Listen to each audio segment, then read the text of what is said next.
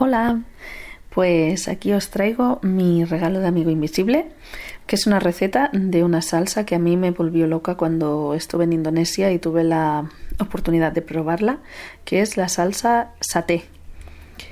Vamos allá con los ingredientes.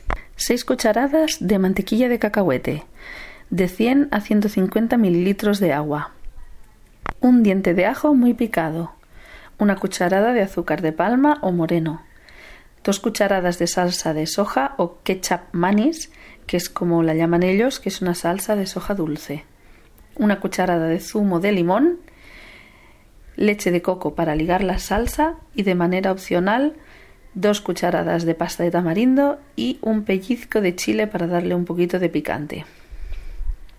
La preparación. En una cazuela ponemos las 6 cucharadas de mantequilla de cacahuete y los 100 a 150 mililitros de agua. En la web donde he visto yo la receta proponen 150 mililitros de agua porque solo con 100 eh, les parece muy espesa la salsa. Eso ya va a gusto de consumidor. Y se pone a fuego lento hasta que la salsa queda más ligerita. A partir de aquí se añaden el resto de ingredientes, exceptuando la leche de coco y el chile, y se va removiendo.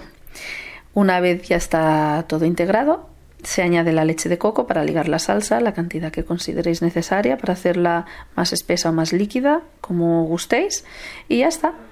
Y se sirve templada. Esta salsa es espesa. A mí, de hecho, me gusta espesa, pero bueno. Y se suele acompañar de brochetas. De brochetas de pollo, de cerdo, de incluso gambas, langostinos. Eh, la preparación de la brocheta ya es otra receta que si no otro día os paso. Espero que os guste, un abrazo y hasta pronto.